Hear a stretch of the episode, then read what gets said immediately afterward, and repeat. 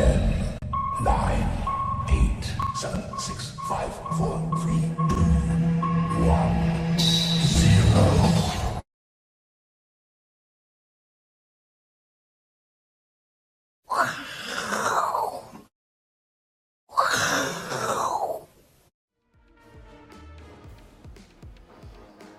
那 Namaste，欢迎收看，我是金钱豹啊，我是 S 阿司匹林啊，再度强调一下哈，要到 YouTube 啊搜寻我是金钱豹啊，找寻啊这个豹头，好那我们的影片呢好一定有哈这个首播的啊这个 mark 哈才是最新的资讯。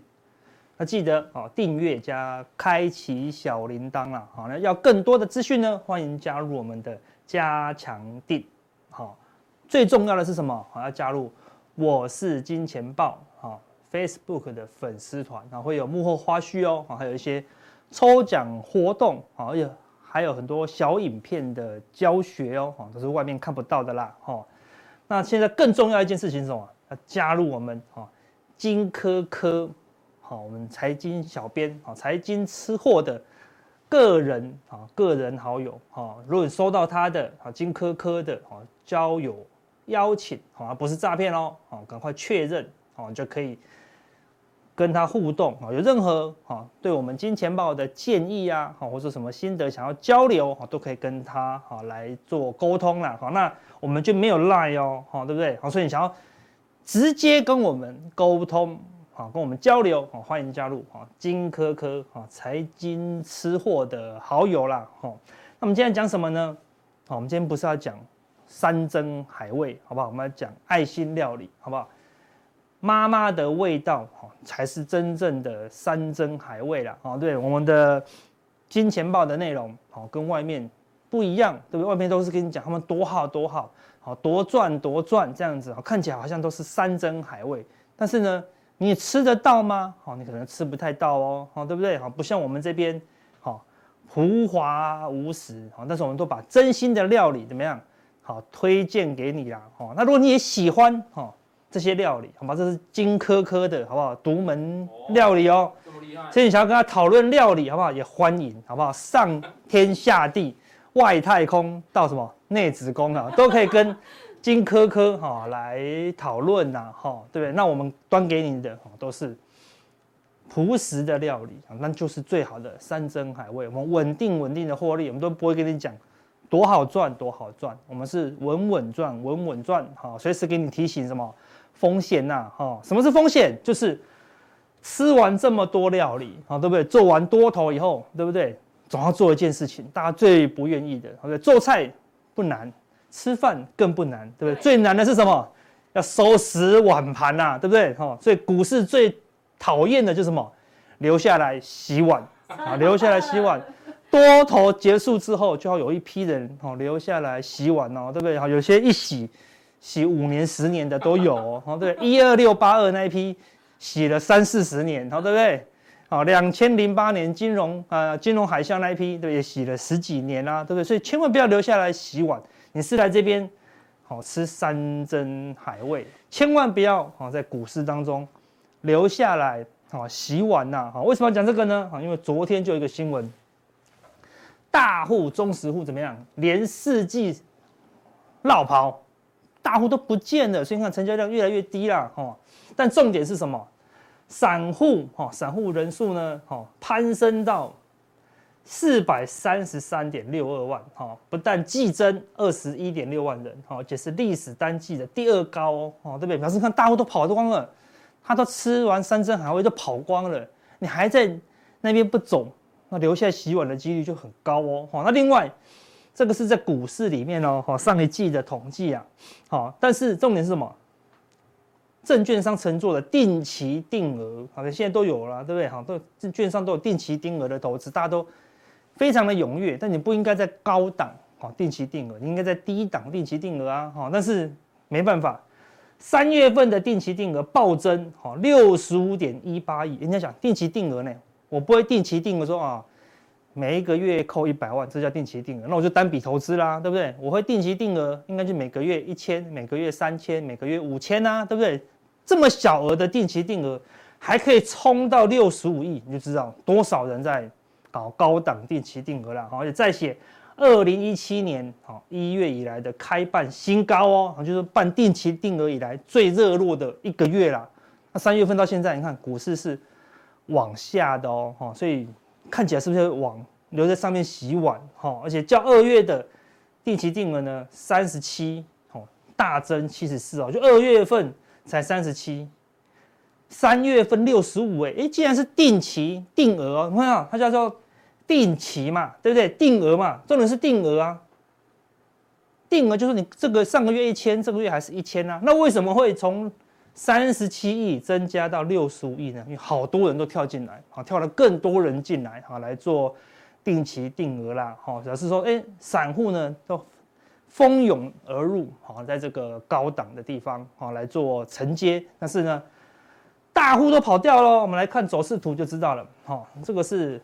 既成交在五亿哈以上的这个大户哦，哈，从六千多人啊，这单位是千人嘛，哈，从六千人掉到哈这一季的两千多人，好，两千七百九十人，看少了一半以上哦，好，少了一半以上哦，你一季可以成交五亿以上，你应该就是很知道所有消息，你都知道公司未来会不会赚钱的人。跑掉一半以上啊，跑掉一半以上哦，对不对？看之前大户增加的时候，股市就很热络。大户一旦跑掉了，哈，你就要小心哦。那么说中实户呢，就是一亿到五亿的啊，叫做中实户啊，也从万人，单位是万人哦，从四点啊，大概六七万人一直下滑，你看剩下二点一九万人也怎么样，少掉了一大半。你说大户一半不见了，中实户也一半不见了。所以什么？大户都跑光了，那是成交在一亿以下的，就是散户，哈，这是百万人哦，你看一下这么多人哦，对不对？哈，本来去年哈，对不对？这才三百多万，到现在什么四百多万，好，对不对？好，还是往上成长的哦，还是维持在一个高档哦，对不对？散户都没有跑，好，大户都已经离开了，好，那散户在高档要小心，哈，千万不要哈在这个地方留下来洗碗哦，该离开哦还是要离开的啦，哈。那不止台湾的大户，看美国的大户也开始离开喽。为什么会这样讲？哈，我们你去上网找，哈，有一个叫做 FINRA 投资人的借贷指数，哈，上网 Google，都找得到这个数字哦。啊，这个就是他借钱的啊，借钱的一个数据。红色的呢是 S M P 五百的指数，好，那你就发现到一个现象哦。当这个地方，我们看到投资人借钱越来越多，越借越多的时候，股市都会是多头。那如果投资人开始还钱，你看借贷指数越来越少嘛，对，往上走就是越借越少嘛，哈，哎，股市就不会动咯，就没有动力啦，因为我没有要借钱来投资啊，对不对？所以股市的动能就下滑哦。所以你看，当他拼命借钱的时候，就走多头；当他开始还钱，嗯，指数越来越低，越来越低，股市就说修正，对不对？好。这边开始拼命的还钱，股市就做修正，好，直到这个地方，你看到这样大量的借钱，什么？大量的借钱啊，每一个月越借越多，哈，这一个月公布一次，越借越多的时候呢，你看 S M P 五百就一路的上涨，哎，是不是同步？是同步哦。那你说最近发生什么事？你可以看到最近一二三四五六，半年前开始，好，它所以不是这个月的事情，也不是这两个月的事情，好，从半年前开始，它就。拼命的在还钱了，拼命的在还钱了，好，所以美国的这个投资人呢，开始在还钱了啊，他没有要投资了，所以股市怎么样？S M P 也开始慢慢在修正喽，好，所以你每一个月啊，大概在月底啊，他会公布，你就要去看一下哦，对不对？是不是他又是继续还钱？好，所以除非你看某一个月他从还钱到借钱，好，那有可能就是一个转折。那目前呢，都还是还钱哦，好，所以台湾的大户离开了。不玩了，美国的可以领先离开的也是大户啊，对，他也还钱了啊，他也不要借钱玩股票了，他也不玩了。所以你看，全世界的台湾大户、美国大户都不玩了啊，都开始离开什么股票市场？为什么呢？啊，为什么他们都不玩股票了呢？对不对？那他没钱了吗？他们当然不会没钱了，但是他觉得全世界开始快没钱了啦。为什么？因为经济开始受到动荡，最关键的是什么？通货膨胀。好，这个是昨天的消息啊，对不对？全球蛋价飙涨，哦台湾的蛋价呢创新高，哦，蛋上说没天花板，一说可能会涨得很夸张哦，对不对？那个批发价哈，蛋的批发价从每公斤五十元，哦，这应该是台斤呐，对不对？他说蛋为什么不一样？应该是台斤五十元，涨到之前疫情前是每台斤二十三，好，现在现在每台金五十元了，对吧？涨了快一倍哦，哦，对不对？哦，这个蛋价都可以涨一倍了，那更不要讲其他的物资啦，哈，饲料啊，哈，黄豆、玉米、小麦啊，哈，原油啊，全部都大涨。那这样会不会影响到基础啊？基础民众的这个消费能力有哦，所以什么最影响最大的就是消费型电子，好，笔记型电脑啊，哦，电竞电脑啊，好，这些电子手机啊，好，都是消费型的商品。你以前很有钱，你就买两只手机；你现在没有钱，买一只手机，再更没有钱，继续用旧的手机。所以消费型的电子啊，在未来一季，甚至是未来一年。好，这个都起不来哦。好，所以如果你的股票是属于要 notebook 的啦，好，手机的啦，好，未来一年呢，哈，它的消费动力都会很弱。为什么？因为通膨起来了。好，所以除非经济要非常好，或是通膨明显降温，啊，但这个东西短时间都不会发生。好，所以整个通膨的压力来了。好，所以全球经济呢就会降温。所以怎么样？大户早就知道了，所以他们就离开这个市场。啊，千万不要留下来洗碗啊！因为通膨影响很大了。那最近又有一个数字让通膨呢持续加温，就通膨不但没有减减弱，还加温。哈，是什么？美国的啊天然气期货了。啊，最近怎么？一路飙升，对不对？从最低大概四块飙到八块哦，天然气哦，对哈，涨了一倍哦，哈，涨了一倍哦，哈，那会不会它还在涨？那为什么会涨？因为这是美国里境内的天然气，欧洲的天然气，因为它本来是跟俄罗斯买，好，然后买不到，在俄罗欧洲境内的天然气已经涨到二三十块了，现在还有二十几块啊，二十几块是八块钱的什么两倍，快要三倍，所以怎么样，他就不跟俄罗斯买了嘛，他怎么样，跟美国买，以前他不可能跟美国买啊，因为我跟你买天然气，我把它装箱好，把它装到那个桶子里面。再运到欧洲还要付运费，不可能跟你买啊！但是因为现在我的价格是你价格的两倍到三倍之多，所以怎么样？欧洲就大量的跟美国啊买啊天然气期货啊天然气啊，所以也导致美国境内的天然气怎么样大涨？所以因为带动什么？美国的通膨压力啦，所以全世界都有这个通膨的压力哦。好，所以通膨一直往上升，消费力就越来越弱了哈。那怎么样？一旦通膨压力来了，升息的脚步就会越来越快。好，所以你可以看到美元指数，好，昨天怎样再度创新高啊？它是反映什么？就是反映升息啊，就是反映升息啊。好，现在欧洲呢可能也要升息，所以全球为了打击通膨，好，废的只有一招啊，就是拼命的升息。拼命升息就是拼命的收缩资金。升息会让通膨降低吗？不会。最后什么情况才会让通膨降低？就是不断的收缩资金，不断的收缩资金，最后怎么样？经济要衰退，好，通膨才会慢慢的下来。所以未来经济是衰退的。经济既然未来预期会衰退，股市呢就开始怎么样？会领先做修正哦。所以中长期，好，尤其是今年哈，是一个修正的一年呐。好，所以大家尽量避开。所以美元一直涨，所以你可以看到台币呢，好，也是一直贬值哦。好，对，好，从最低对二七七五。一直贬到二九二五了哈，看起来还在好进行当中了，好，所以除非台币怎么样，明显的跌破啊，升破啊，往下是升值嘛，哈，升破好这个这个趋势线，好，否则呢，台币目前也是一个贬值的趋势，台币只要是贬值的趋势，好，那资金就是不断的外移，然后对台股呢，好，当然也是不利的，好，所以这个都是中长期的趋势，很难改变，好，中长趋势。中长期的趋势确定以后，我们来看短线的变化。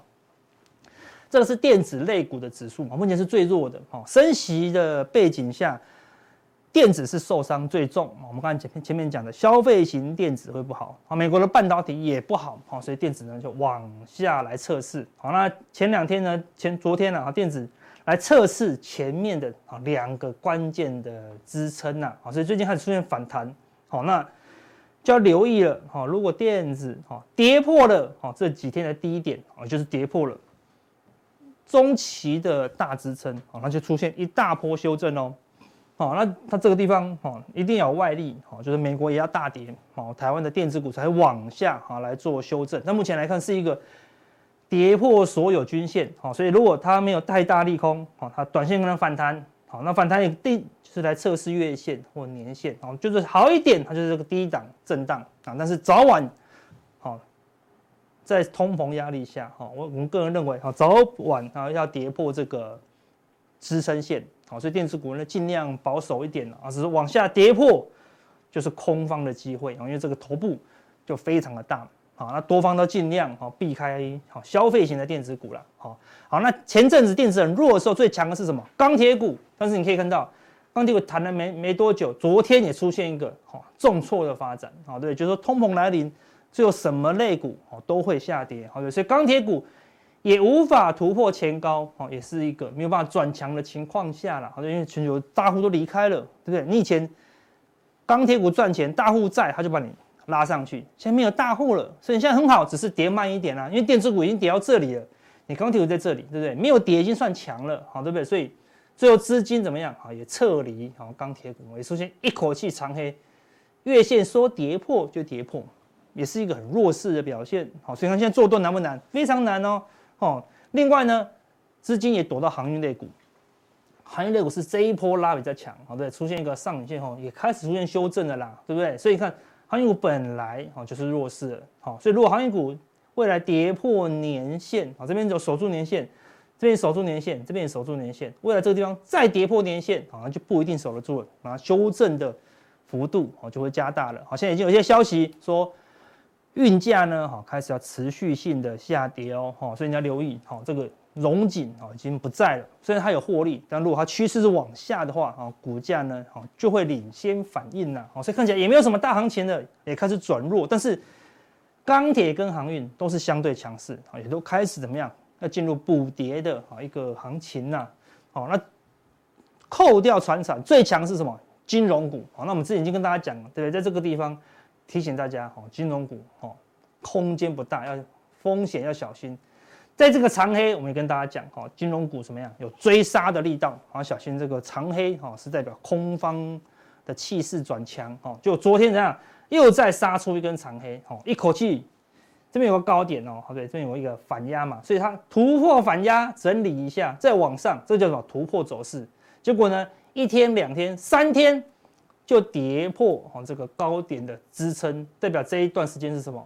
它是假突破，好，金融是假突破，而且这个地方所有电视都报道，山珍海味都跟你讲，升息就是有利金融股，升息就是有利金融股啊。事实上，我们已经在这个最高点的时候跟你讲，美国的摩根大通都在跌了，你怎么可以期望金融股一直往上喷呢？没有道理啊，没有道理，好，所以。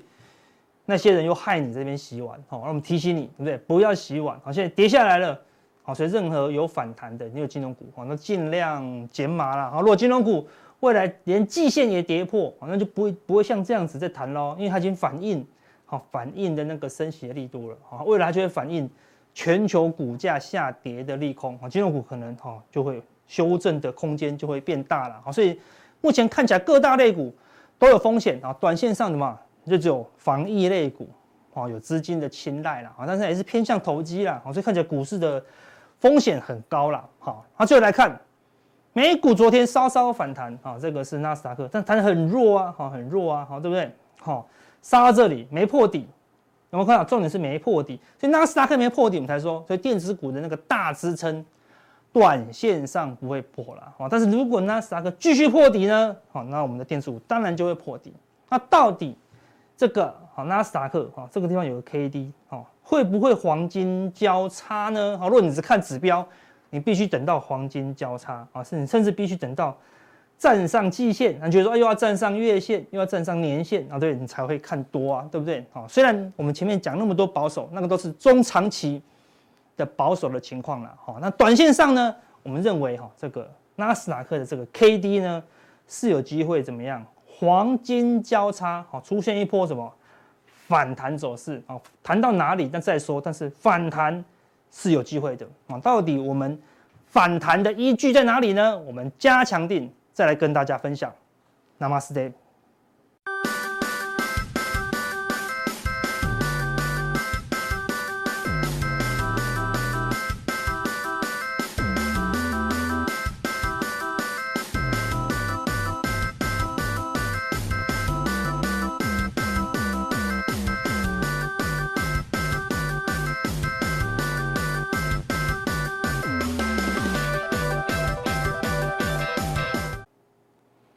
观众朋友，欢迎收看，我是金钱豹，我是张文鹤哦。那今天呢，大 K 呢请假哦。那大家知道大 K 为什么请假吗？啊，不知道，不知道，秘密，没有秘密啦，我告诉大家内幕啦。表面上说哦是这个家里有事，我告诉大家，他他去干嘛了？他去相亲了。哦，对，因为看到，对，因为看到我跟女主播相亲，他不开心啊，他自己跑去相亲，所以今天大 K 请假，由我这边在这边哦来为大家服务。那好。我想最近呢，台北股市呢，确实这个呃走势哦，非常的混沌啊，这个这个呃忽上忽下的哦，上冲下洗。那很多投资朋友会觉得说，这个操作的难度真的非常的高哦。呃，很多人会问我们说，现在这个行情要怎么去操作？那我想哦，这个我们看到哦，今天这个呃我们的这个投信投顾公会的理事长张锡先生说哦，呃台股最坏的状况哦已经过去了。那第二季呢，其实是台股很好的买点。这句话对不对呢？我有有一点，呃，我有一半认同啊，一半不太认同。为什么？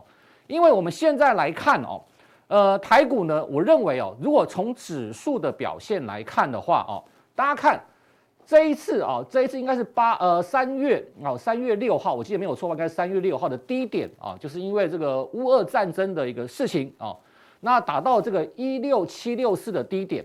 那这个低点呢，很有可能就是整个上半年的一个低点。我们不要看太远了，我们不要这个预测到下半年去哦。我认为上半年的低点应该就是这个地方哦。所以你看最近呢，台股呢在这个低点附近啊，作为一个盘整的一个状况。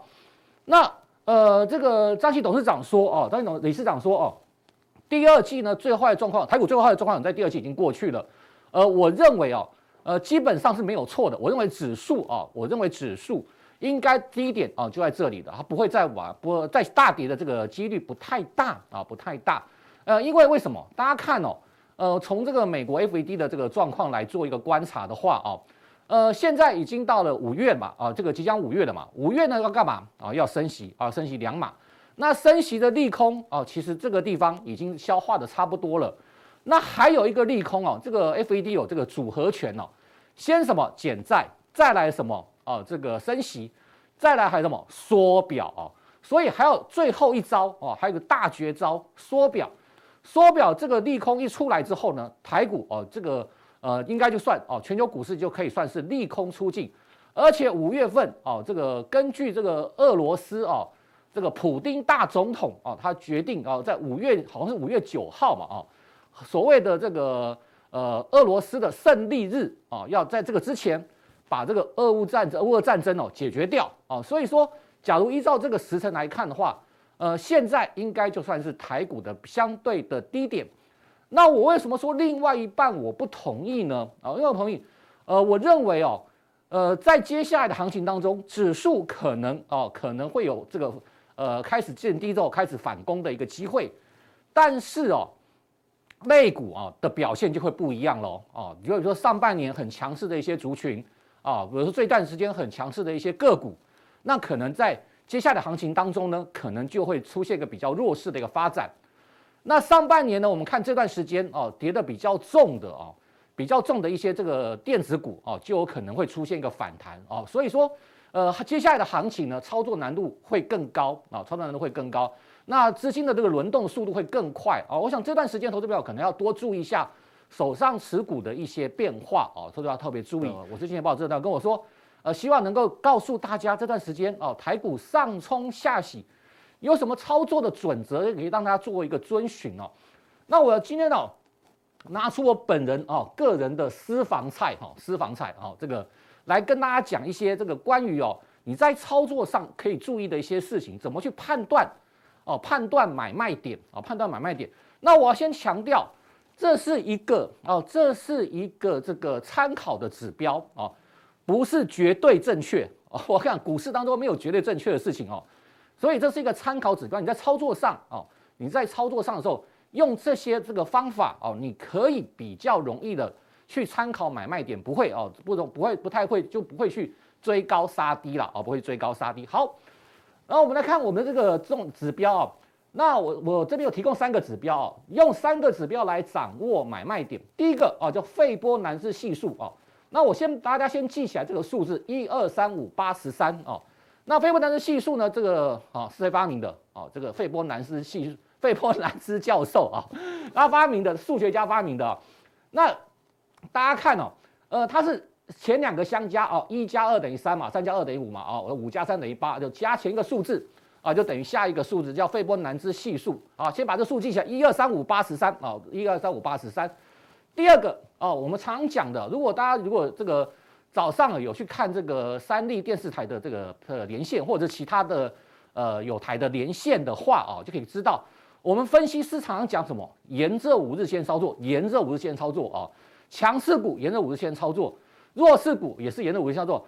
那为什么五日线这么重要呢？啊，我们待会儿要跟大家做一个解析啊，叫沿着五日线操作啊，这个观念大家先记起来啊。第一个，费波那系数；第二个，沿着五日线操作；第三个，哦，也是我常常讲的啊，要去观察投信的买卖操作状况。为什么要观察投信？这个我们讲过很多次了啊，我这边不多说。投信啊是很重要参考指标啊，比外资还要重要啊，因为外资它买的都是大型股啊，除非你是买台积电，你去买联电啊，那这种大型股的话，那你参考外资，我认为是是很呃这个是个是个相当好不相当相当好的一个方法。但是如果你是买的是中小型的个股啊，大家比较喜欢买中小型个股，那投信呢就是一个非常重要的参考指标。好，那我们就来做一个加权指数的一个范例来做个观察。什么叫一二三五八十三啊？然后沿着五日线操作，大家记得啊，呃，无论是大盘啊，无论是个股，呃，一呃一旦哦涨过五日线，从低档，我们举个例来说明好了，好不好？举例三模哈，你看哦，涨过五日线这一天，好，我们假设这一天这条红色的就是五日线嘛，好，简单说明。那你我们随便举例来讲的话啊，你看这一天哦，这边跌破吧，哦，这边这边是跌破，好。哪一天站上？这天站上长红棒跳空站上五日线，对不对？长红站上五日线，对不对？站上五日线算第一天，好，一二三五八。所以你通常涨到第三天的时候，哦，涨到第三站上五日线，涨到第三天的时候，你就要特别注意了。好，我们看一二三，对不对？好，OK，好，第三天还在涨，第三天还在涨，你要怎么你要怎么观察呢？你就要注意什么？第五天。所以你看到第四、第五天的时候，有没有第四、第五天的时候拉长红棒开始转折，开始转折有没有？所以你在观察这些这个呃这些这个 K 线的时候啊，你可以用这个站上五日线哦，站上五日线一二三五八，如果能够连续上涨两天哦三天，它就会上涨五，通常都会上涨到第五天。第五天的时候你就要特别注意，如果第五天还在继续上涨，第八天的时候你一定要特别小心哦。一二三五八的法则，如果能够连续上涨十三天啊，那大多头行情了，就不用我多说了哈。所以现在，呃，在这个上冲下洗的时候，通常都是三天下跌三天啊，你就要注意有没有反弹的时间点。上涨三天啊，你要注意会不会有出现一个反折。如果能上涨五三天以上啊，就可以上涨到五天，就可以注意到五天。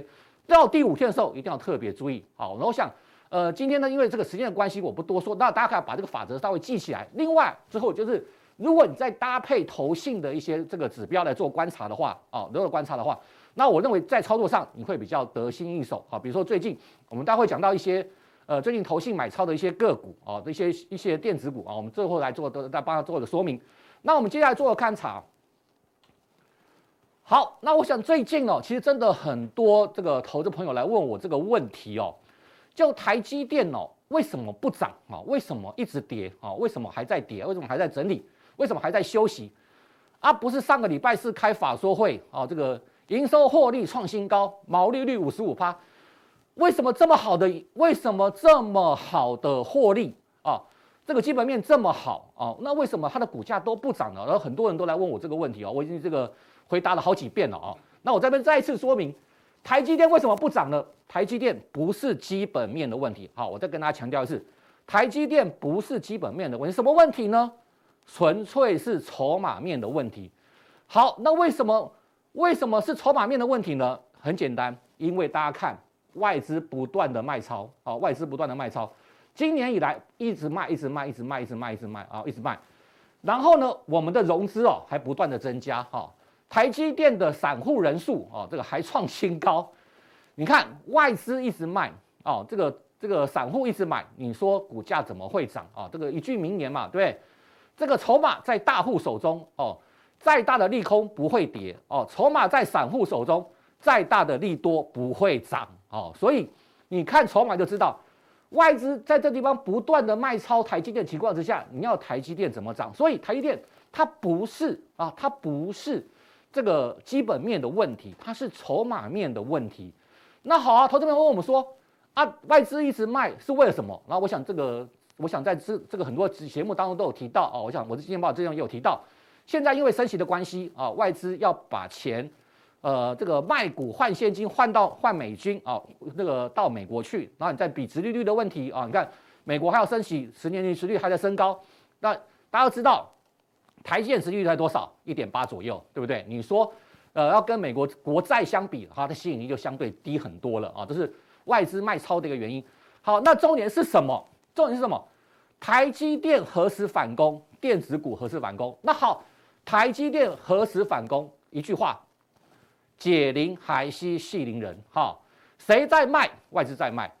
等到外资转卖为买，好，那就说文赫老师，你看这边开始买啦，哦，不是这样，哈，不是这样，不能说卖了二，对的，卖了二，卖了二十天买一天哦，这不叫，这不叫买哈。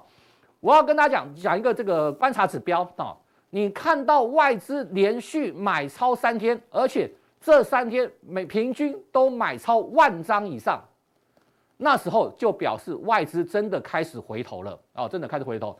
那时候你再做进场，好也不迟，大家不要不要太急啦哦。现在真的不用太急，呃，你现在要跑去这个冲冲去说我要我要抄台积电的底哦，真的没有必要哦，真的没有必要，因为外资还在卖超。你看上礼拜四哦，法说会完又卖一万张 哦，这个。真的是礼拜五又卖一万张哦，真的是毫不手软哦，真的毫不手软。所以说，对，所以说现在哦，不要去抄电子股的底哦，不要去抄台积电的底，不要急着买。台积电不会突然明天跳空给你涨停板，不可能啊，这种几率太低了啊。如果有的话哦，这个 到我的粉丝团干掉我哈。如果台台积电不会明天突然跳空涨停板哦，不用担心。你先看到台积电哦，连续三天。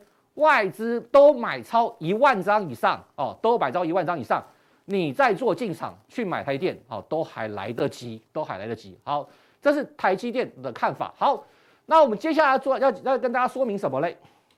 哦，就是这个哦，金融股哦，上个礼拜我来的时候哦，金融股还非常的恰牙哈，对，我记得哈，这个金融指数还创新高哦，创三十五年的新高。那这个全市场都在说金融股多好又多好。多赞又多赞，对不对？哈，大家还记得礼拜一上个礼拜一的时候，我来这个我之前帮我上节目的时候啊，大家还特别提到，我们也当时当时帮他讲解这个金融股相关的一些概念。那没想到呢，啊，从上个礼拜开始啊，金融股就开始做了一个回档。那很多投资朋友会说，那金融股到底是涨完了吗？哦，涨完了吗？我认为还没有哦，我认为还没有，只是涨多修正而已，只是涨多修正而已啊。那。呃，金融股还会涨吗？我认为还会啊，我认为还会，大家不要太担心啊。金融股跟过去的金融股已经不一样。我在上礼拜的这个节目当中有说明哦，今年是升息循环哦，升息循环。大家知道，你升息越多哦，这些金融股就赚越多哦，它的这个利息收入跟利差就赚越多。所以金融股还没有涨完，还没有涨完。那只是说前一段时间你什么时候看过台？中信金这样涨，你什么时候看过台企银这样涨的啦？那涨一下，让它休息一下，我想很合理哦，很合理。你看，你看，从这个大概二十五块一路涨到三十块，哎，你什么时候看过台积金、中信金涨到这个三十块？那我跟大家报告，我上礼拜我跟大家报告，我上礼拜跟大家报告，呃，如果用这个呃用这个呃这个呃利息收入来计算的话啊，利息收入来，呃，去年中信金大概赚两块多嘛，啊，两块不到三块钱，那。如果哦，这个呃，今年的利息持续的这呃这个持续的升息啊，那美美美国明年还要再升息哦，哦，不是到不是到今年就完喽哦，还没有，美国今年还有明年还在升息。如果以今年的升息状况来看的话，哦，中信金今年的获利大概可以达到四块钱，那你觉得现在三十块不到价位是便宜还是贵呢？哦，是便宜还是贵？所以像中信金这样哦，这个股价这个地方哦，其实这个。再跌的空间不大了啊！再跌的空间不大，台积电跟当当这个垃圾一样，全部被它卖光光哎，一直卖，一直卖，一直卖，对。但是外资不断的买超啊，不断不断，投信也不断的加码，投信也不断加码。那你觉得这种股票会跌到哪里去？我们再讲一次吧，对不对？就是投呃筹码在大户手上，再大的利空不会跌；筹码在散户手中啊，再大的利多不会涨。啊，大家看这个外资跟投信最近加码的一个程度啊，我认为像中信金这种股票啊，当然这个股价啊，当然稍微修正一下，我认为是合理的。那再我们看一下下一档啊，这个我叫呃怎么讲，就是啊，说我很自己很厉害。上个礼拜哦，对，呃，因为大黑不在嘛，哈，如果大家哈。呃，这个有定加强定的就知道啊，所以我要请大家哦，这个加强定还是要订阅一下了哦。我们上礼拜在上礼拜在加强定跟大家报告，好，九九四一的裕融，我说什么？这是另类的金融股啊！你看股价从上礼拜开始一路创新高啊，一路创新高，大家看得到哦。哦，裕融股价一路创新高，今天才跌了哦，跌今天少跌，跌了一点四三趴啊，看。股价一路创新高。如果你在上礼拜有看到加强定、有订阅加强定的话，就知道我们上礼拜特别提到九九四一的裕融，为什么它是为什么它是另类的金融股呢？它在上礼拜刚好也开了一个法说会啊，他也提到今年的第一季的财财测哦哦财测年增可以将近五十五点九四 percent 哦，有将近五十六 percent 哦哦 EPS 还会创单季新高，单季 EPS 可以达到四块钱，高标的话四块哦。然后你算算看，如果今年还在升息哦，他也提到，因应升息哦，提升利率并调整产品收益率哦，因为升息，它要提升它的贷款的利率啊，所以说今年的获利还会再成长啊，还会持续的成长。那大家想想看，股价你看，这就是我刚刚讲的，有没有一路这个沿着五日线上涨哦？所以涨过五日线哈，通常就是表示这个行情的一个启动，是不是？你看从这一天涨过五日线之后啊。我们刚好对不对？今天是礼拜二嘛，啊，我们上午的这个的时候，大家看涨过无限之后，马上哦连续的一个上攻，股价持续的创下新高哦，所以说，呃，去掌握一下五日线，我们顺便把前面讲的这个观念跟大家带一下哦。涨过五日线，用五日线做个观察哦，沿着五日线操作。好，那你说，小老师今天跌破五日线了，对不对？没有，今天没有跌破五日线哦，啊，今天没有跌破五日线哦。你看，今天五日线是收在两百四十，呃，五日线是两百四十点四啊，收在两百四十一。这就跟哪一档一样哦？跟今天的华兴一样，一六五的华兴，昨天大长黑棒有没有破五日线？没有破，今天涨停板。所以我不说，我不说九九四一明天会涨停板哦，大家不要误会哦。我要跟大家讲，五日线是一个很好的观察指标。好，那我们再接下来看哦。好，那最近呢最红的什么？生技股啊，这不用我多说了啊，大家看最近生技股真的是飙翻天哦。